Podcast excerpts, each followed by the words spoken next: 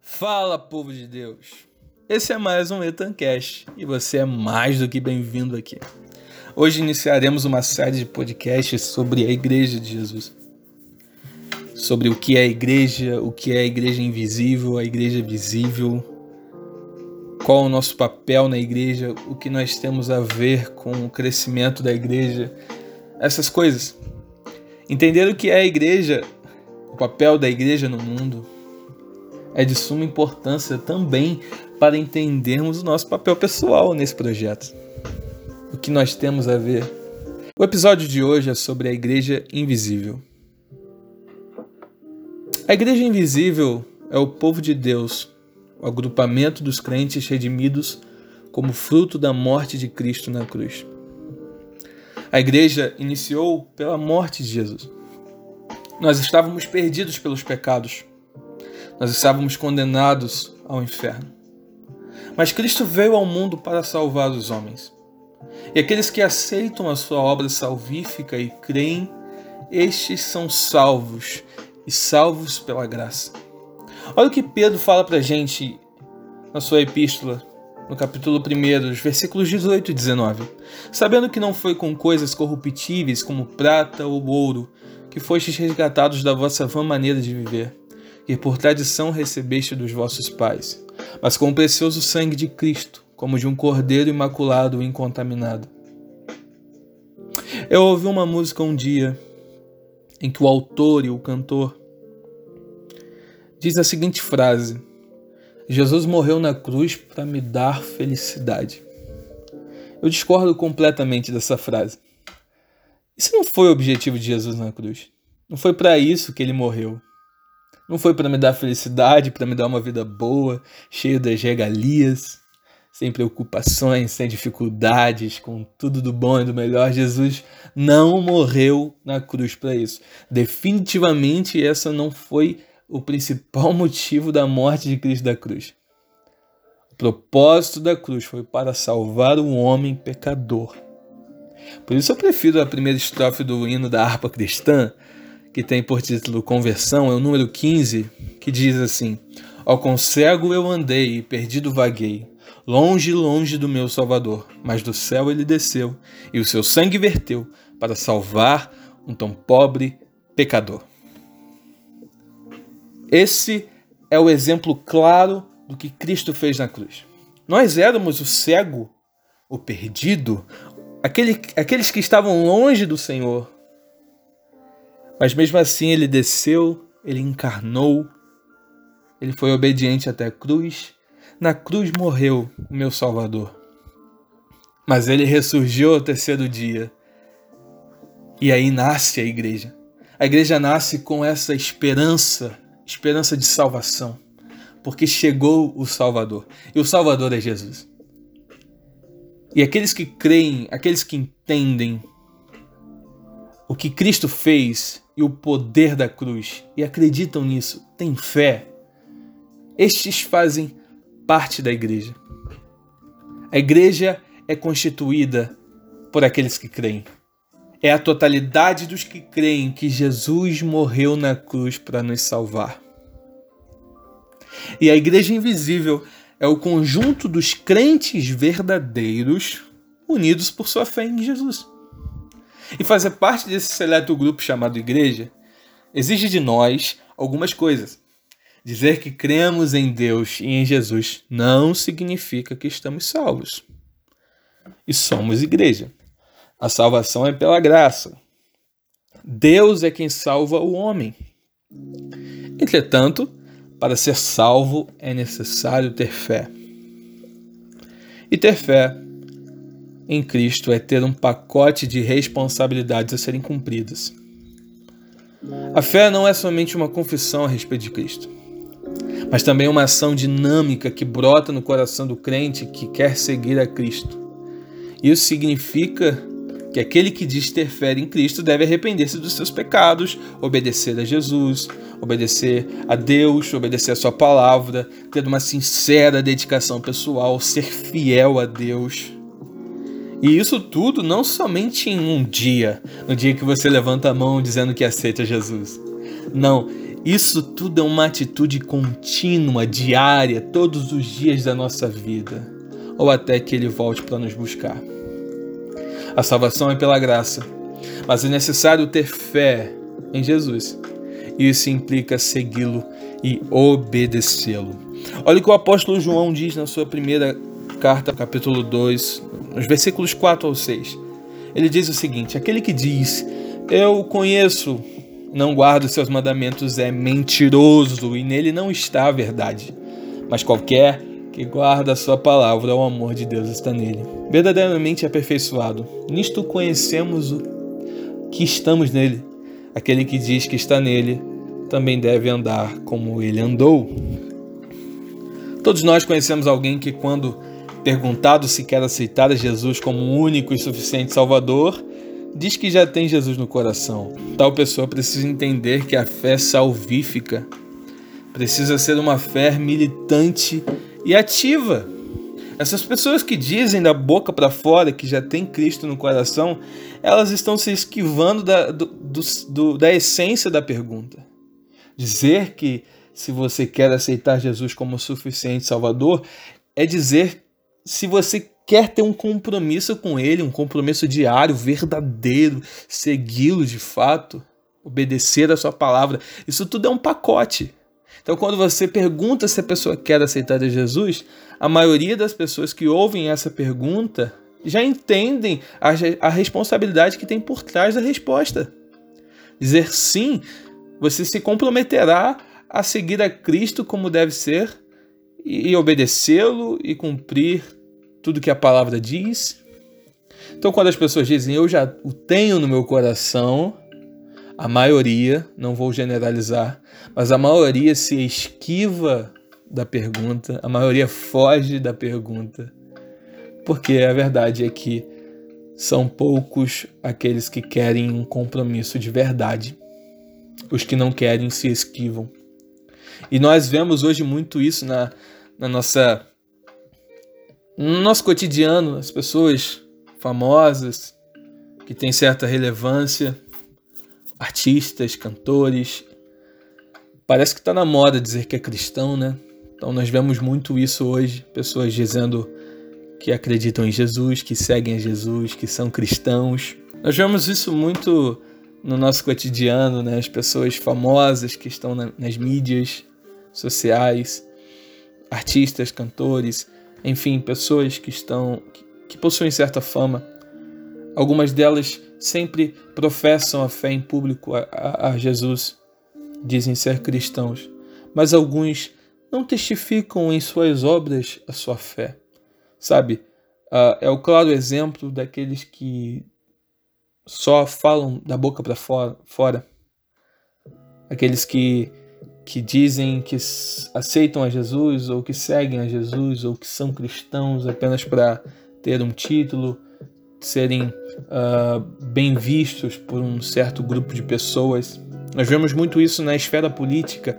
Muitos políticos aproveitam os períodos eleitorais para dizer que são cristãos, aí vão às igrejas, visitam, participam das, da ceia, uh, vão no, sobem nos nossos altares, pegam no microfone, falam de Jesus, é, decoram um versículo da Bíblia e começam a citar como se fosse um leitor assíduo da palavra de Deus. Mas a verdade é que por detrás tem interesses políticos, tem interesses pessoais, tem interesses financeiros. Isso é a triste realidade dos nossos dias. Mas não só aqueles que estão no, na esfera pública ou sob os holofotes da fama que estão sujeitos à falsa conversão, se eu posso dizer assim. Mas pessoas do nosso dia a dia dizem serem crentes, mas o fazem da boca para fora. Mas a verdade é que a confissão de fé ela deve ser sim verbalizada. Porém, a simples verbalização não é eficaz quando as minhas obras não condizem com o que eu faço, com o que eu falo, como eu estou agindo. Tiago disse na sua carta: a fé sem obras é morta. Se eu de fato aceito a Jesus como meu Senhor e Salvador, isso irá refletir em todos os aspectos da minha vida. Logo, a igreja invisível e verdadeira é composta por aqueles que verdadeiramente creram em Jesus e suas obras testificam a sua confissão. Por aqueles que pregam a, a mensagem do Evangelho, aqueles que obedecem às Sagradas Escrituras, aquele povo que busca uma separação, uma santificação, que buscam diariamente consagração, que leem a Bíblia, meditam na Bíblia, guardam a palavra de Deus. Esse é verdadeiramente o povo de Deus. Não são os que da boca para fora falam, os que na mídia falam e as suas obras não condizem. O povo de Deus é aquele que guarda a sua palavra.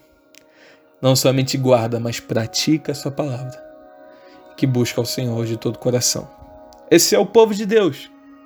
Essa igreja, essa igreja invisível, é um povo peregrino que não pertence a essa terra. Olha o que Hebreus, capítulo 13, nos versículos 12 e 14, diz para a gente. E por isso também Jesus, para santificar o povo pelo seu próprio sangue, padeceu fora da porta Saiamos, pois, a ele fora do arraial, levando o seu vitupério. Porque não temos aqui cidade permanente, mas buscamos a futura. Ser seguidor de Cristo envolve sair fora do arraial. Para esses cristãos judaicos que o contexto do livro de Hebreus se refere, o arraial representa o judaísmo. O autor estava dizendo que era necessário sair desse arraial, perder as raízes do, do, do judaísmo, se desvincular das tradições, uh, dos rituais, para seguir a Cristo. Para nós, cristãos do mundo atual, sair fora da arraial significa se desvincular do sistema pecaminoso desse mundo. Nós somos rodeados pelo mundo corrupto que todos os dias nos oferecem bandejas, somos tentados. Mas o verdadeiro cristão, ele se separa, ele se afasta, sai fora do arraial. Nós devemos levar o vitupério de Cristo a fim de segui-lo. Somos diferentes por natureza. Assim como o nosso Cristo era diferente e fez a diferença, a igreja de Jesus também deve ser diferente e deve fazer a diferença. Ser peregrino significa não ter uma nação própria, pois o reino de Deus não é deste mundo. Nós aguardamos a nossa pátria celestial. Eu sou a favor de que a igreja tenha seus representantes nas mais diversas áreas da sociedade. É maravilhoso ter representantes na política, é maravilhoso que temos representantes na economia, nas artes em geral, no cinema, uh, na medicina, em todas as profissões. É maravilhoso que a igreja alcance esses espaços, as esferas da sociedade. Mas nós não podemos confundir ocupar certas posições na esfera da sociedade em dominar tudo que as esferas proporcionam. Por exemplo, nós podemos ter representantes no legislativo, nós, temos, nós podemos ter presidentes cristãos, nós podemos ter juízes cristãos, nós podemos ter deputados cristãos, mas eles estão lá para fazerem o bem à população, a, a promover uma sociedade justa, igualitária, uma sociedade desenvolvida, segurança. É para isso que eles estão lá. Não para transformar uh, o nosso país em um país cristão, onde só o cristianismo pode operar, em uma, um sistema totalitário. Não! Nós não fomos chamados para isso. Nós não fomos chamados para dominar terras. Nós não fomos chamados para dominar governos. Nós não fomos chamados para termos um domínio mundial do cristianismo. Não. O papel da igreja é ser militante, sim, mas militar em prol às causas do reino, através da pregação do evangelho e do poder de Deus. Nós somos peregrinos, isso significa que nós não temos pátria na terra, nossa pátria é o céu. Mas enquanto cidadãos da terra, nós temos sim que ter representatividade nas mais diversas áreas da, da, do que envolve a sociedade. Isso é claro. Mas é, é, é, é necessário entender que ter participação representativa nas diversas áreas da sociedade diferente de ter o controle absoluto totalitário delas. Entende? Os judeus do, do primeiro século e os próprios discípulos, eles confundiam muito isso quando Cristo veio. Uh, a gente pode ler isso em Atos, capítulo 1. Quando Jesus estava para ser assunto aos céus, os discípulos perguntam: Ah, quando o Senhor vai vir, vai estabelecer o seu reino, tal porque essa era uma preocupação dos judeus sobre o Messias. O Messias viria para impor um governo onde todas as nações inimigas seriam destruídas e a nação do povo de Deus seria exaltada, enfim, teria um controle de tudo. E nisso os judeus daquela época acreditavam. E quando Jesus veio com uma proposta diferente em, em, não ter um controle uh, de reino político, mas sim estabelecer a, a salvação aos perdidos pecadores, ele veio como um líder espiritual e não um líder político, causou diversos uh, questionamentos entre os rabinos, os fariseus, e por isso eles o rejeitaram, porque viram que ele não era um líder político, e sim um líder espiritual. Então muitos caíram nessa falácia de, de entender de não entender o que Cristo veio fazer.